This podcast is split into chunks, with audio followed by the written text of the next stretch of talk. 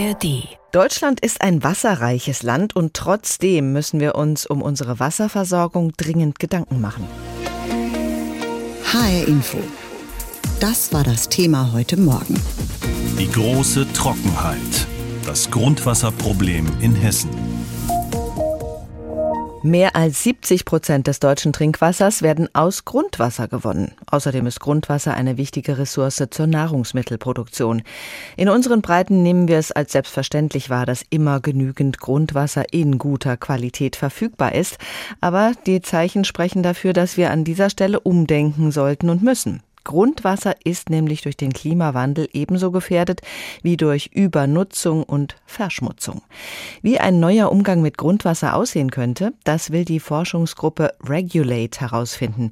In ihr kommen Forscher der Unis Frankfurt und Trier sowie der Rheinland-Pfälzischen Technischen Universität Landau zusammen. Außerdem ist das Frankfurter ISÖ-Institut für sozialökologische Forschung dabei und dort arbeitet Dr. Robert Lüttgemeier und ihn habe ich vor der Sendung gefragt, wo besteht denn aktuell der größte Forschungsbedarf, was unser Grundwasser betrifft? Ja, es gibt eine ganze Reihe offener Fragen, die wir uns äh, vor Augen führen müssen.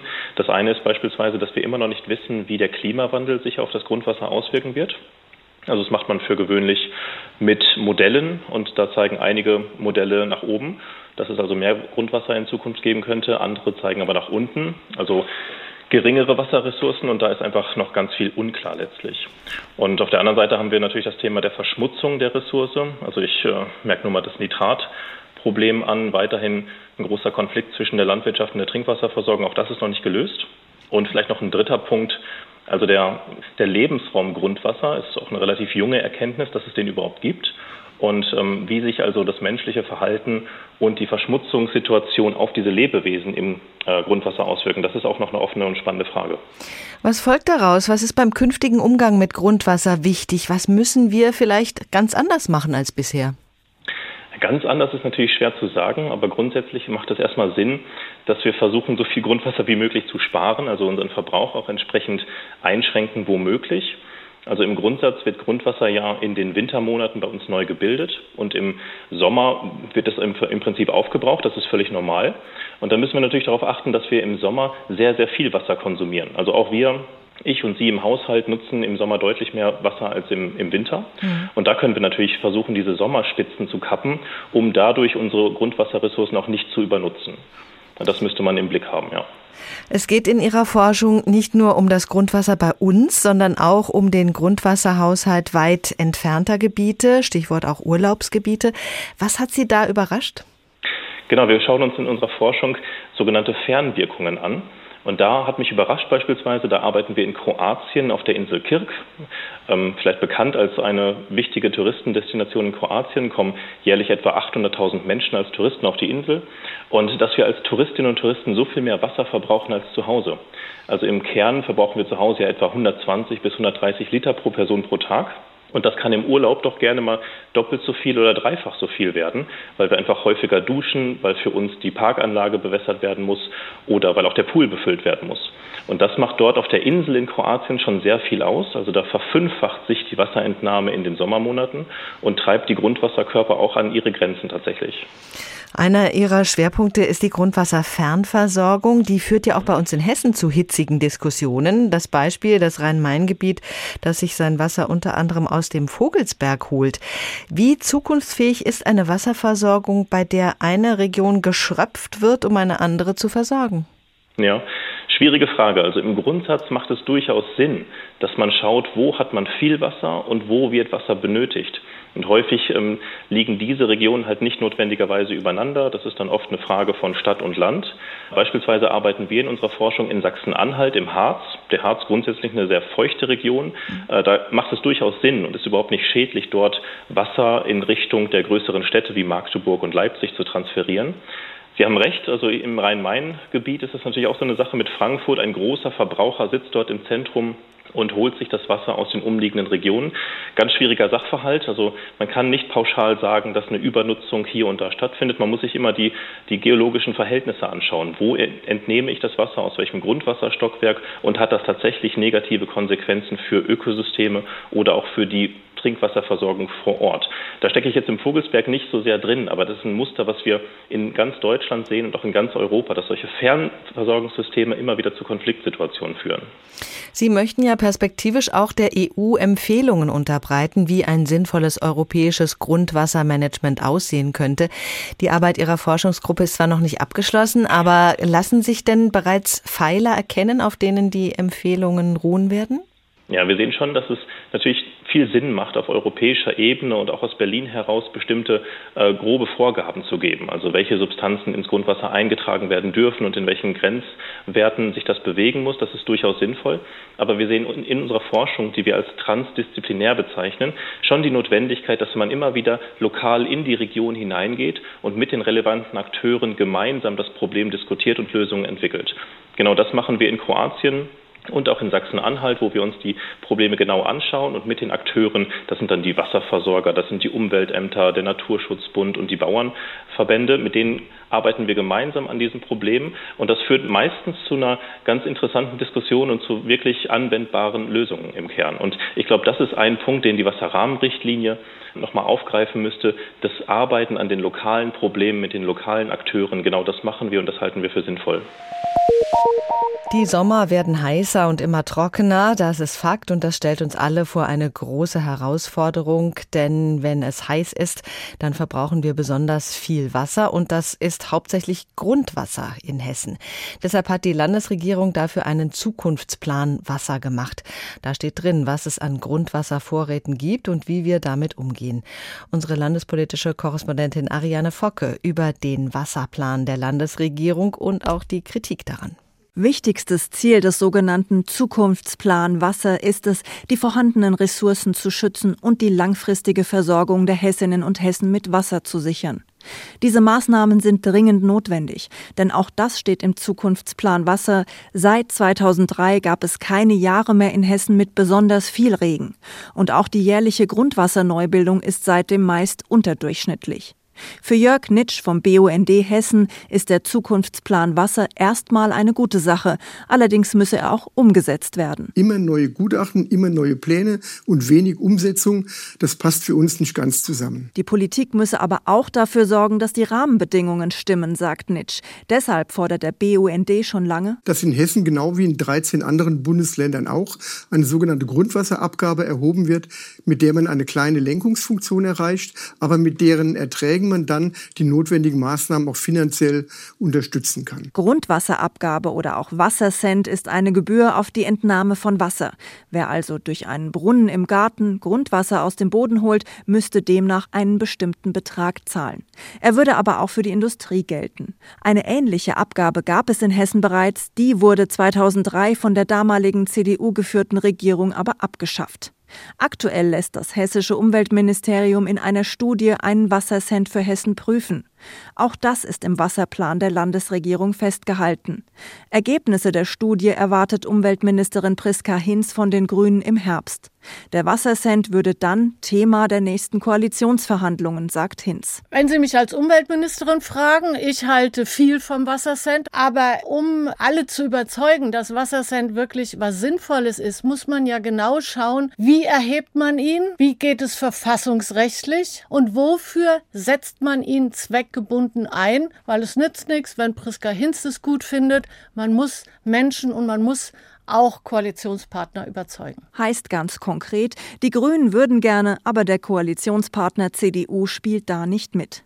Die Fraktionsvorsitzende der Linkspartei Elisabeth Kula fällt daher ein sehr deutliches Urteil zum Wasserplan der Landesregierung und zur grünen Umweltministerin Hinz. Ja, ich habe das Gefühl, dieser Zukunftsplan Wasser, da steht viel Schönes drin. Also nach außen kann sie das präsentieren und kann sagen, wir haben doch einen Plan. Aber die kurze Leine der CDU kommt dann zum Vorschein, wenn es dann ums Eingemachte geht, nämlich ums Geld. Da würden wir schon uns deutlich mehr wünschen, dass dieser Zukunftsplan Wasser dann auch unterfüttert wird. Bisher ist das leider nur schöne Schau. Was allen Beteiligten klar ist, Hessen muss sich rüsten für noch trockenere Sommer und einen noch verantwortungsvolleren Umgang mit der kostbaren Ressource Wasser finden. Ohne Wasser geht nun mal gar nichts, schon gar nicht an so heißen Tagen, wie wir sie derzeit haben. Bei uns ist das normalerweise kein Problem, einfach den Hahn aufdrehen und es fließt. Allerdings auch unser Trinkwasser gibt es nicht zum Nulltarif und eine HR-Recherche zeigt, in Hessen müssen Verbraucher sehr unterschiedliche Tarife zahlen für das lebensnotwendige Nass. Dabei kann es zum Beispiel für eine Familie schnell um mehrere hundert Euro im Jahr gehen. Und Wasser wird künftig eher noch mehr Geld kosten. Mein Kollege Oliver Günther hat recherchiert, ich habe mit ihm gesprochen. Bleiben wir bei den aktuellen Tarifen. Wie groß sind da die Unterschiede? Also wir haben das mal durchgerechnet am Beispiel einer vierköpfigen Familie, eines vierköpfigen Musterhaushalts. Der verbraucht im Jahr rund 185 Kubikmeter. Und da liegen die Kosten tatsächlich zwischen 230 auf der einen Seite und 960 auf der anderen Seite. Das ist also schon eine erhebliche Spanne. Puh, ja. Aber man muss sagen, Trinkwasser ist insgesamt immer noch sehr preisgünstig. Doris, hast du eine Ahnung, was ein Liter Trinkwasser kostet? In Hessen durchschnittlich. Oh, ein Liter. Ich würde jetzt mal schätzen, vielleicht 20 Cent? 0,2 Cent. Oh, Wenn du das mal vergleichst mit der, der Flasche Mineralwasser, die ja. du im Supermarkt kaufst, ist es wirklich nur ein Bruchteil. Aber, also preisgünstig ist Trinkwasser auf jeden Fall immer noch. Aber die Unterschiede, wie gerade eben schon erläutert in Hessen, sind dann doch pro Jahr mehrere hundert Euros. Nicht ganz unerheblich, hat uns auch überrascht. Was gibt's denn für Gründe für diese Riesenunterschiede? Also der entscheidende Faktor ist der Wohnort. Denn Wasserversorgung ist eine kommunale Aufgabe. Und da muss man sagen, sind halt die lokalen Bedingungen vor Ort sehr, sehr unterschiedlich. Also wie groß ist ein Leitungsnetz, das so eine Kommune 나온 unterhalten und damit auch bezahlen muss.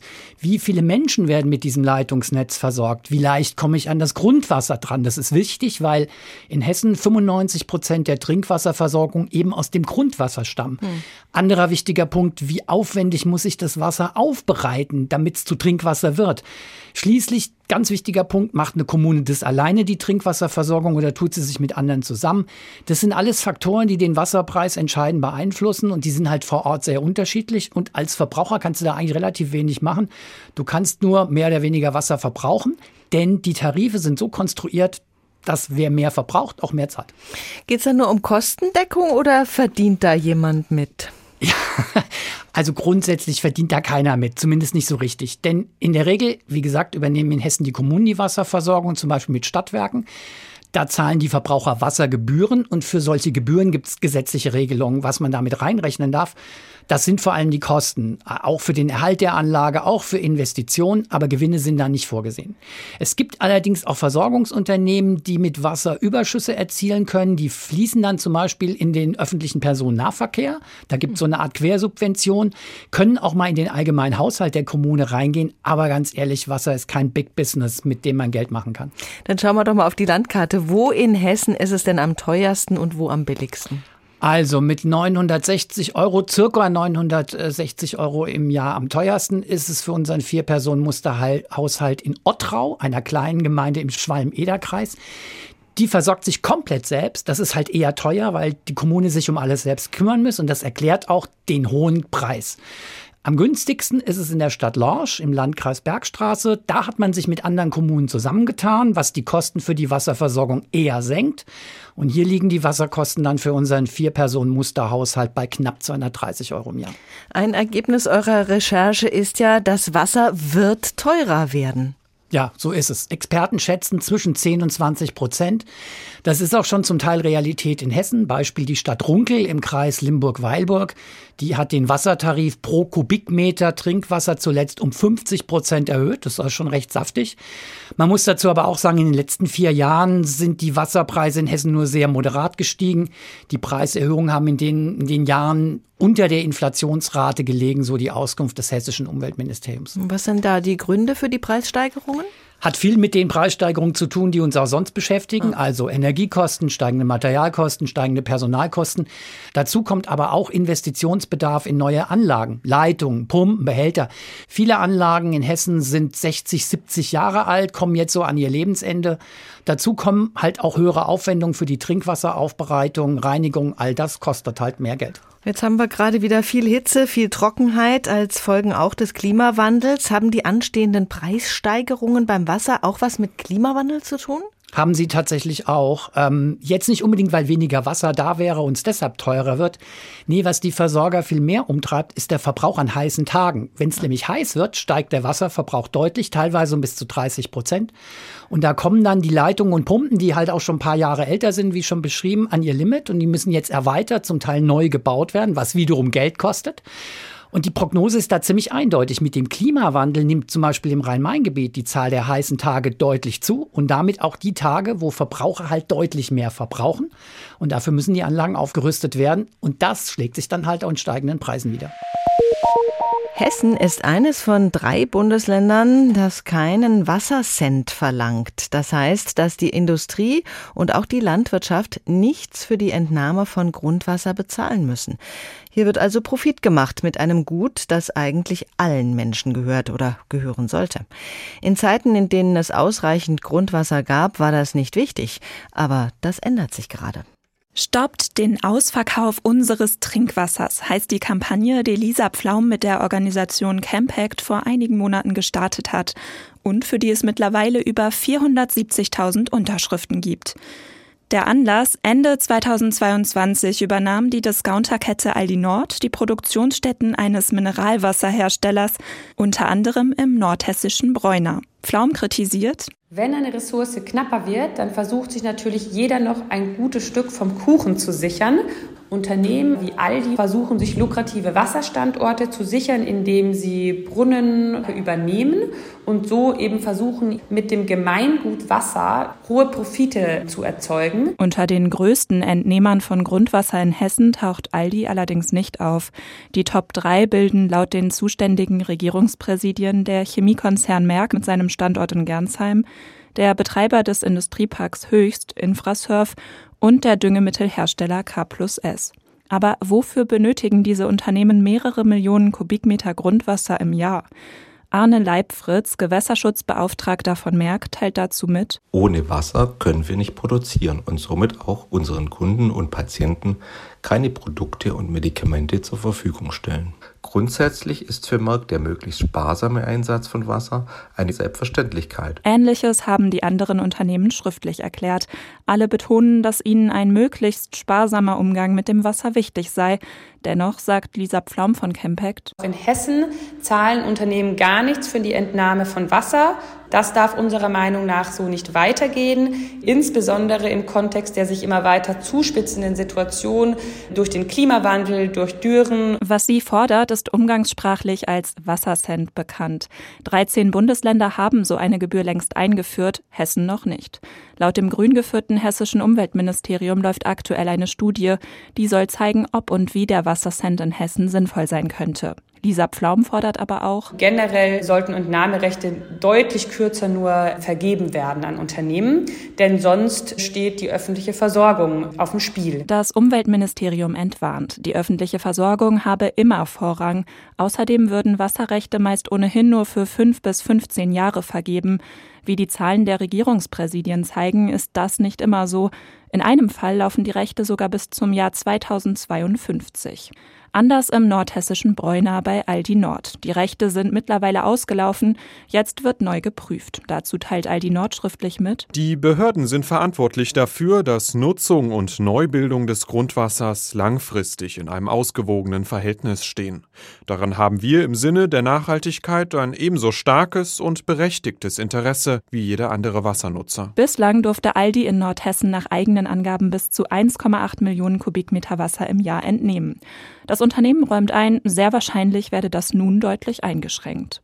Wie wollen wir in Zukunft umgehen mit dem Allgemeingut Wasser? Wer muss wie viel zahlen für die Entnahme von Grundwasser? In Hessen wird da momentan noch kein Wassercent erhoben. Pia Christine Stenner hatte mehr Informationen für uns. HR Info, das Thema. Diesen Podcast finden Sie auch in der ARD Audiothek.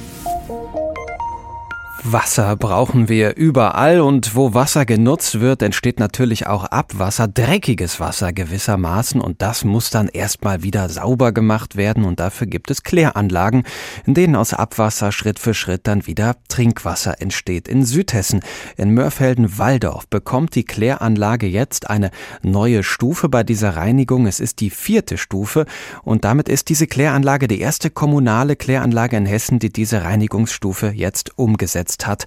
Und das wird nicht zuletzt aus der Perspektive des Umweltschutzes als ein ausgesprochen positives Upgrade erachtet. Stefan Hübner weiß, was dahinter steckt. Sie filtern gewissermaßen auch den letzten Dreck aus dem Wasser, die vierten Klärstufen. 46 deutsche Kläranlagen haben sie bereits, vor allem in Baden-Württemberg und Nordrhein-Westfalen. Und jetzt zieht Hessen mit seiner ersten nach, südlich von Frankfurt in Mörfelden-Walldorf. Hier geht es dann um die Spurenstoffe, wie jetzt Medikamentenrückstände, Chemikalien, Hormone. Die werden jetzt über die vierte Reinigungsstufe eliminiert und rausgeholt und somit nicht mehr dem Gewässer zugeführt. Erklärt Projektleiter Philipp Milosevic. Eine herkömmliche Kläranlage hat drei Klärstufen, was viel bringt, aber dann nicht ausreicht, wenn im Wasser bestimmte Schadstoffe in nur winzigsten Mengen vorhanden sind. Rückstände des Schmerzmittels Diclofenac etwa oder Spuren von Hormonen aus der Antibabypille. Pille. Sie gehen trotz der dreifachen Klärung nicht raus und das schadet etwa Wasserlebewesen. Um so etwas künftig zu verhindern, kombiniert die neue vierte Kläranlagenstufe in Mörfelden-Walldorf erstmals in Deutschland mehrere Methoden. Das heißt, wir arbeiten mit Pulveraktivkohle, wir arbeiten mit der Tuchfiltration und wir arbeiten mit Ozonung. Und ja, es verbessert in der Kombination nochmal die Reinigungsleistung. Damit ist es besonders bedeutsam, insbesondere für Grundwasserreserven und nachgelagerte Trinkwasserreserven hier im hessischen Ried. Erläutert Mörfelden-Walldorfs erster Stadtrat Carsten Groß. Und es ist auch sinnfällig, dass seine Stadt Standort der ersten vierten Klärstufe des Bundeslands geworden ist, sagt Hessens Umweltministerin Priska Hinz von Bündnis 90 Die Grünen. Die Vermeidung von Spurenstoffen hat eine hohe Priorität gerade im hessischen Ried, weil dort ein großes Trinkwasserreservoir für den ganzen südhessischen Raum, aber bis hin zu Frankfurt, Wiesbaden und natürlich Darmstadt ist. Und wir wissen, dass dort auch aufgrund der Böden sehr viele Spurenstoffe in das Grundwasser schon gelangt sind. Und auch das soll künftig verhindert werden. Dem Land Hessen war das eine Förderung in Höhe von 4,6 Millionen Euro wert, bei 11 Millionen Euro Gesamtbaukosten für diese vierte Klärstufe. Weitere sind übrigens schon andernorts in Bau bzw. in Planung. In Bickenbach an der Bergstraße etwa soll 2024 eine weitere in Betrieb genommen werden. Also wir wollen ja dazu übergehen, standardisierte Verfahren anzubieten den Kommunen und äh, damit es auch Planungsbüros zu erleichtern, diese durchaus komplexen Planungen durchzuführen. Um somit künftig auch schneller zu solchen Kläranlagen-Updates zu kommen. Aktuell dauern Planung und Umsetzung einer vierten Klärstufe noch etwa zehn Jahre. Das Trinkwasser hier bei uns in Hessen wird zu mehr als 90 Prozent aus Grundwasser gewonnen. In manchen Regionen allerdings kommt nicht genügend neues Grundwasser nach, um den immer weiter steigenden Bedarf an frischem, sauberen Trinkwasser auch zu decken. Ein Problem, das sich in den nächsten Jahren noch verschärfen dürfte, denn wir spüren es ja jetzt schon heißere Sommer, längere Trockenperioden und viel zu wenig Regen, um die Grundwasserreservoirs wieder aufzufüllen. In Biebesheim im hessischen Ried wird eine mögliche Lösung ausprobiert Dort wird das Grundwasser angereichert und zwar mit Wasser aus dem Rhein. Thorsten Schweinhardt, unser Reporter, erzählt, wie diese Flusswasserinfiltration funktioniert. Der Rhein, einer der wichtigsten Wasserlieferanten der Rhein-Main-Region. Auf seinem langen Weg von der Schweiz bis zur Nordsee fließt er auch am südhessischen Biebesheim vorbei. Der Rhein ist vom Standort Biebesheim in circa 400 Meter Luftlinie entfernt. Wir haben zwei Tausender Transportleitungen, die im Prinzip an Rhein im Entnahmebauwerk angeschlossen sind. Erklärt Michael Polocek, Betriebsgruppenleiter im Brauchwasserwerk Biebesheim.